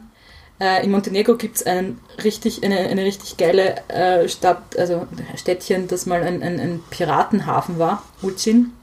Hat einen ganz einen argen internationalen Flair irgendwie, finde ich. Also so subtil irgendwie. Ja, Berg gibt es genug dort. Im Kosovo kann man wunderschön wandern, da in, beim, in den Rugova Bergen, da bei Peja. Nordmazedonien hat türkise Seen. Das, also sie haben alles in Wahrheit und man muss nur hinfahren und es sich anschauen. Und die ganze Zeit essen und trinken dabei. Oh ja. Oh ja. Ja. Und zum Friseur gehen, das ist unsere Personalgeschichte. Zum, zum Friseur gehen, ja. Ja, Wir haben den weltbesten Friseur in Sarajevo gefunden. okay. Dort Aber- ist der also. Ja, Ah. er heißt Haris Hodzic. Sehr gut. Würde ich besuchen. Ja. Was ich eigentlich sagen wollte, ist, warum ich jedem Menschen rate, nach Ex-Jugoslawien zu fahren, außerhalb von Makarska und Dubrovnik Hm? und Istrien und Strände, ist, dass die Menschen so großartig sind. Ja, weil es einfach geil ist. Ja. Also man wird sich nie irgendwo so zu Hause fühlen, obwohl man weit weg ist. Es ist echt Man wird einfach nie ein so viel Ort. essen Ja, das und ist richtig. trinken. Und aber nichts bereuen. Und was ich eigentlich erzählen wollte, ursprünglich war, äh, eines der ersten Bücher, das ich gelesen habe über Bosnien, war Juli eine Reise durch Bosnien. Hm? Das Und- finde ich gar nicht so gut, aber ja. Nein. es ist ein guter Einstieg, sagen wir so. Ja. Aber was ich gut finde, ist die Frage, die sie sich immer wieder stellt, und zwar, welche Farbe hat eigentlich die Neret war? Mhm. Der Fluss. Mhm. Ich sage ja, alle starren auf Flüsse. Ich, es ist völlig. Ja. Ja, auch äh, im, im äh, übrigens das letzte Buch von Sascha Stanisic, äh, falls es jemand noch immer nicht dreifach zu Weihnachten gekriegt hat, äh, da, geht es äh, du- durchaus dann auch, oder ist das das andere? In, in einem seiner Bücher geht es sehr viel darum, dass irgendwer dann auf den Fluss starrt, weil er deprimiert ist. Und ich, ich also so, so schön deprimiert auf den Fluss starrend war noch, war noch niemand wie diese wunderbare Stanisic-Figur. Und es wollen sich alle Leute bosnische Musik anhören Ja, und sich übersetzen lassen, wie schwierig das Leben ist und die Liebe und aber dass, dass, dass man trotzdem tanzen muss. Genau. Also das ist so die. und dass man trotzdem mitsingt. Ja, ja, ja, ja, natürlich, natürlich. Und ich habe jetzt die letzte Frage. Ja. Und zwar, was bringt dich zum Lachen? Ganz, ganz, ganz grottige Wortwitze in, in erster Linie. Also, äh, das, das, das ist irgendwie mehr so ein, das ist mir manchmal selber peinlich, wenn irgendwer irgendwas sagt, was eigentlich gar kein Witz und ich muss schon so wahnsinnig lachen und dann, dann schaue ich alle an. Also das finde ich schon sehr lustig. Und ich schaue jetzt seit kurzem wieder die erste Staffel der Muppet Show, die aus den 70ern ist und auch unfassbar schlechte Wortwitze hat und vor allem so viele hintereinander, dass du irgendwann einfach lachen musst, weil du aufgibst. Es, ist, es, ist, es zermürbt dich einfach.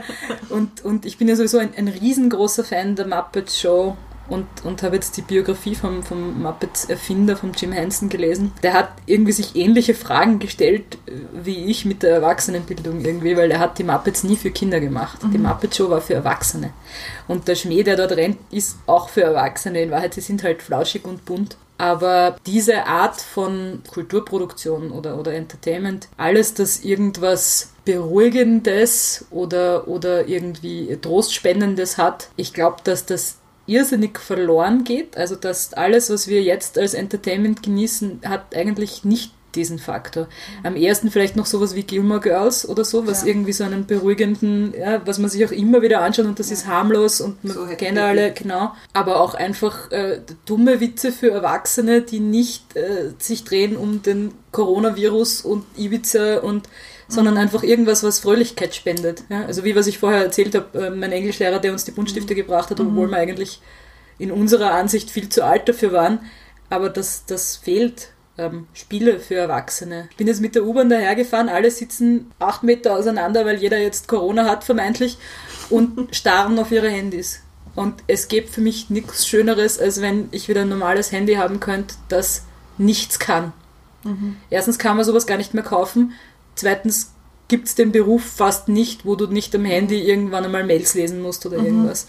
Aber ich glaube, dass wir in Wahrheit alle Trotteln geworden sind. Also wir sind, das ist doch nicht lustig, das ist doch kein, das fühlt sich doch nicht gut an. Und es gibt aber irgendwie, also ich, ich sehe keinen Ausweg aus dem Ganzen. Es ist jetzt keine sehr äh, positive Note am Ende, aber ich glaube, und ich glaube auch nicht, dass diese ganzen Screentime reduzieren Apps, also ich meine ganz ehrlich, da brauche ich ja. eine App zum Screentime, die ich wieder auf meinem Handy, das ist doch ein, Ja, wir sind, die sind ja alle blöd. Und dann, und dann, dann liegen Bücher in der Welt herum, wo irgendwie draufsteht, äh, richtig in die Natur gehen, weil wir wissen ja gar nicht mehr, wie man in den Wald geht. Und dann denke ich mir, die Welt verblödet. Man geht in den Wald und dann ist man drinnen. Anderen.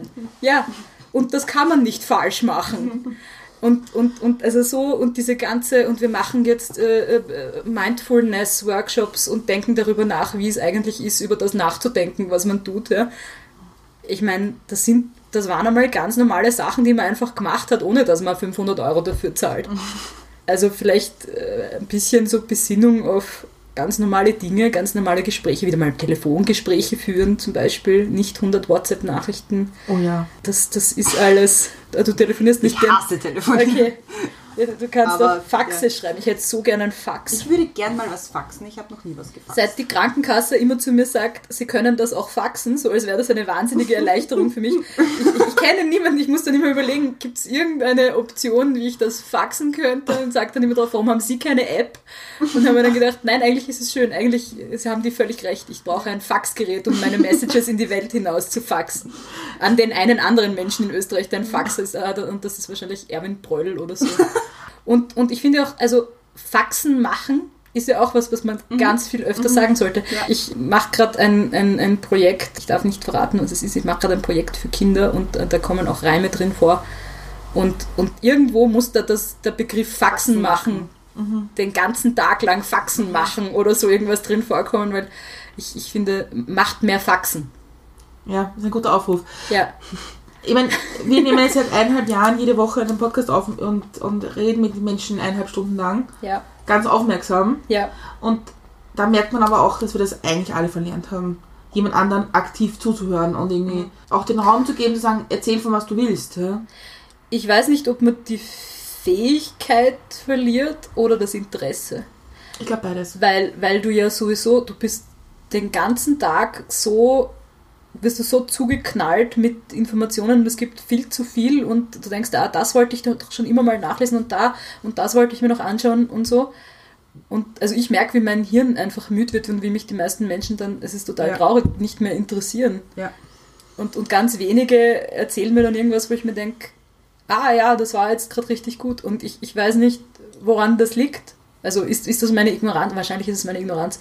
Aber Ich glaube nicht nur, weil ich glaube, dadurch, dass man permanent zugeknallt wird mit sämtlichen Informationen, probiert man einfach das herauszufiltern, was für einen jetzt selbst gerade am wichtigsten ist. Und beim anderen hörst du überall nur mit einem halben Ohr zu. Und deswegen verlernt man das, glaube ich, schon auch, dieses wirklich aktive jemanden Ja. zuhören und alles andere ausblenden. Also es ist wahrscheinlich nicht nur Ignoranz, ich glaube, es ist auch antrainiert. Aber ich muss Ja. schon sagen, und das ist aber schon, schon irgendwie super, weil, also zum Beispiel hat man heute gedacht, es war ein wahnsinnig stressiger Tag und dann wissen man muss eine Aufnahme, man macht eine Aufnahme, muss die vorbereiten, muss irgendwie auch in den richtigen State of Mind kommen, jemand anderen die Aufmerksamkeit zu geben. Und das denkt man sich dann manchmal so, aber heute, ich habe mich total gefreut, weil ich mir gedacht habe, ich weiß, dass es ein spannendes Gespräch wird. Und ich weiß, dass ich jetzt mehrere Tage davon erzählen wird, was du gesagt hast. das ist aber nett. Und das ist, das ist wirklich. Wir Das werden so reich werden mit diesen Busreisen. Jetzt, wo es alle wissen. Ja, Ähm, Wir können es doch rausschneiden. danke, das ist, das ist sehr, sehr nett. Ich habe mich auch sehr über die Einladung gefreut. Und das ist wirklich toll. Und das, deswegen, das ist ja ein bisschen mein Aufruf, wieder sich mit, auch mit Menschen, die man vielleicht nicht so gut kennt, ein bisschen auseinandersetzen. Man kann von jedem was lernen. Schreien Sie sich über acht Meter Distanzen in der U-Bahn an. Aber halten Sie sich die Hand vor. Also mir hat jemand gesagt, sie fährt jetzt nicht mehr öffentlich wegen Corona. Ja, ist eh besser, dann ist mehr Platz für mich. Eine ganze U-Bahn für mich allein. Seht ihr diese ganzen tollen hygienisch Hustenschilder, wo immer ausschaut, als, als würde irgendjemand dabben?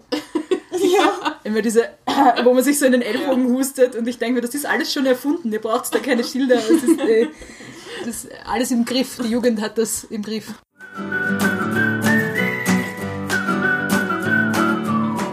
Wir sind wieder am Ende angelangt, wie jede Woche. Wir haben The end is near. The end is near.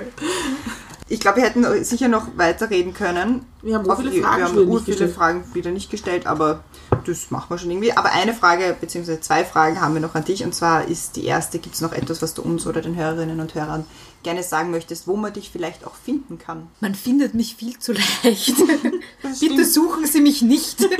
ja, grundsätzlich braucht man mich nur zu googeln, dann findet man eh meine Website, wo ich so ab und zu, wenn es mir der Geduldsfaden sich einrollt. Dann blogge ich manchmal zu Politik und Medien, ähm, viel zum Balkan, bis hin zur Sicherheitspolitik. Ich bin auf Twitter, ich hasse es. Schreiben Sie mir nicht auf Twitter. Ich habe eine E-Mail-Adresse, leider noch immer kein Fax. Aber sobald ich ein Fax habe, werde ich ein Foto davon twittern. Äh, und dann, ja, ähm, nein, aber ich werde, ich habe, ähm, Reiter macht Faxen, das wird dann der neue Titel meiner Website. ähm, aber ich werde da demnächst auch online stellen. Ich habe gerade mit dieser Gruppe an liberalen Balkanparteien, die ich da vorher erwähnt habe, ein kurzes Gedankenpapier geschrieben, das quasi Feedback zum Erweiterungsprozess der EU ist aus Balkansicht. Und äh, das ist, das ist wahnsinnig, wahnsinnig unwissenschaftlich. Also es sind sehr viele direkte Zitate von diesen Leuten, die dort Politik machen. Und da geht es zum Beispiel darum, wie die den Einfluss der Chinesen, Türken, Araber, was auch Russen, was auch immer dort wahrnehmen. Es geht darum, wenn ihr immer die Autokraten unterstützt am Balkan, braucht ihr euch nicht wundern, dass ihr dann auch Autokraten kriegt. Äh, Sehr, sehr straightforward. Ähm, Das ist jetzt auch im Europäischen Parlament in der liberalen äh, Fraktion diskutiert worden. Das werde ich da jetzt demnächst. Es ist zwar schon online, aber auf der Seite vom Europäischen Liberalen Forum und dort werdet ihr es nicht finden. Das kann ich euch schon sagen, weil ich finde es selber nicht. Ich muss immer sehr lang. Aber deswegen werde ich das dort einmal irgendwie erklären, was wir gemacht haben. Und weil die Idee war nämlich, ich habe mit denen gemacht, stellt euch einmal vor, die, alle Dinge, die, die nie gefragt werden. Was ist euer Bild von der Zukunft der Europäischen Union? Welche Art von Union würdet ihr gerne beitreten? Weil das will ich nämlich vorher wissen, wo die Reise hingehen soll, weil die sind dann alle stimmberechtigt. Was wissen wir von Montenegros Zukunftsvision für die Europäische Union? Null. Alle reden über Kriterien erfüllen und glauben, wenn die dann beitreten, ist die Geschichte erledigt. Und das habe ich eben gefragt und gesagt, bitte, habe mit ihnen gemacht, die Juncker-Szenarien für die Zukunft der Europäischen Union und gesagt, bitte sucht euch eins aus, weil wenn ihr abstimmt wie beim Song Contest, möchte ich vorher wissen, wo, wo, wo wir uns hinentwickeln werden. Und das war sehr, sehr spannend, weil tatsächlich wer draus gesagt hat aus Bosnien, das hat uns noch nie irgendwer gefragt. Und ich habe mir gedacht, jo, das ist halt auch ein grobes Versäumnis. Und, und dann hat eine, eine bosnische Abgeordnete den Joke gemacht, wir sollten mal evaluieren, unter welchen Kriterien die EU Bosnien beitreten kann. Und aus der, daraus habe ich irgendwie die Idee gesponnen, wir machen einen umgekehrten Progress Report, einen umgekehrten Fortschrittsbericht, der wirklich sich nur diesen Erweiterungsprozess anschaut. Und da sind gute Dinge rausgekommen, das werde ich da demnächst online stellen. Wir werden natürlich alle Links, die wir oder die du mainly gejobbt hast, in die Shownotes geben, auf den Blog geben. Wir werden dich verlinken, also man wird dich finden, auch über unsere Homepage. Wunderbar. Einen Google-Eintrag. Neue Freunde. Wenn Sie ein Consultant sind, Ja. gehen Sie weiter. Wenn Sie ein Tourismusunternehmen jedoch führen, ja, dann, dann hätte ich da was für Sie. äh, ja, darf ich jetzt noch kurz erzählen, warum ich Militärfalknerin werden will? Ja, voll, ich habe es fast vergessen. Erzähl das noch schnell. Nein, ich wollte, ich, ich, ich war mit meiner grantigen, hochschwangeren Schwester im Sommer auf einer Greifvogelschau auf der Burg Kreuzenstein. Weil, weil ich habe gesagt, willst du irgendwas machen, du bist so grantig. Ich dachte an Essen oder Spazieren und sie hat gesagt, die Greifvogelschau. Und ich dachte, gut, Greifvogelschau it is. Und dann waren wir dort und saßen in der ersten Reihe und Geierflügel streiften mir durchs Haar. Und ich habe gedacht, hm, und ich bin ja sowieso sehr eng befreundet mit vielen Raben und, und lese irrsinnig gerne über Raben und, und, und äh, beobachte und fotografiere diese viel. Und, und es gibt auch einen, der mich erkennt, glaube ich. Also mit dem habe ich überhaupt ein, ein, eine, eine, eine tiefere Verbundenheit. Und haben mir dann gedacht, das ist auch blöd, ich kann ja keinen Falkner-Kurs machen und dann sagen, bitte, ich will nur mit den Raben. Die Geier interessieren mich nicht, deswegen habe ich dann ganz viel über Geier auch recherchiert. Es gibt, äh, Geier sind sehr unterrepräsentiert in der Literatur. Also sowohl, sowohl in der Kinder- und, und, und Jugendliteratur ist der Geier ein sehr unbeliebtes Tier, als auch, also sonst gibt es halt auch nicht viel. Alle reden immer nur über Eulen. Ja? Ähm, und, und ein Satz, der niemals gesagt worden ist. Ja. Geier sind unre- unterrepräsentiert in der Literatur. Ja, und ich habe mir gedacht, und dann habe ich das irgendwie so, und diese Falken haben auch alle so cool ausgeschaut und so entspannt und so, und, und dann habe ich alles gelesen, was es irgendwie so gibt über auch Eulen, aber äh, Falken und, und Sperber und, und solche Sachen. Es gibt ein großartiges Buch, das ich nur empfehlen kann. Das heißt Freier Flug und ist von einem Briten und der ist ein Asperger-Autist und hat und ist dann Falkner geworden und nach Pakistan zu den Urfalknern gereist und hat irgendwie dort gelernt, wie man Falken fängt und abrichtet und dass in manchen Ländern das sogar ein Teil des Naturschutzprogrammes ist, weil die genau in dem Lebensalter gefangen werden, wo sie normalerweise durch die natürliche Selektion sterben und sich dann nicht vermehren und so und die werden dann später wieder freigelassen. Das ist ein großartiges, großartiges Buch und es ist sehr, sehr schön geschrieben und der hat dann über, weil diese Vögel ja so sensibel sind und wenn du die Vögel mal checkst, dann sind Menschen nicht mehr so schwierig. Den Weg gefunden, wie er mit seinem Sohn umgeht. Und das ist ein, ein ganz ein, ein arges Buch. Und dann, und dann habe ich festgestellt, auf der Burg Kreuzenstein gibt es Falkner für Anfängerkurse. Und dann habe ich mir leider den Arm gebrochen, deswegen muss ich jetzt ein bisschen noch Physio machen, bevor ich wieder falknern kann, weil so ein Geier ist ja schon recht schwer. Und, äh, und, und vor allem hat dann mein Freund Alex Fanta gesagt, ja, du musst Militärfalknerin werden. Und ich habe mir gedacht, boah, das wäre eigentlich voll der Beruf für mich, Militärfalknerin. Es werden ja nämlich in manchen Ländern Adler abgerichtet, um Drohnen abzuwehren. Also, ah, okay. Spannend. Ich, ich weiß nicht, ob das stimmt, ich bin leider keine Drohnenexpertin, noch nicht. Das ist vielleicht mein nächstes Projekt. Aber, aber dass, dass viele Drohnen sich abschalten, wenn man sie umdreht und dass Adler darauf trainiert werden können, Drohnen umzudrehen. Und also so eine Militärfalknerin, das wäre schon richtig mhm. geil. Stell dir vor, da steht auf deiner Visitenkarte Theresa Reiter, Militärfalknerin. An dieser Stelle ein Aufruf ans Bundesheer, wenn, wenn Sie Interesse an einer Militärfalknerin haben. Ich, ich, ich kann Ihnen da. Ja, also das, das werde ich im Frühling machen und dann bestimmt auch Dinge drüber schreiben und, ähm, und die Geier ein bisschen mehr ins Rampenlicht ja. stellen. Verdienterweise. Ja.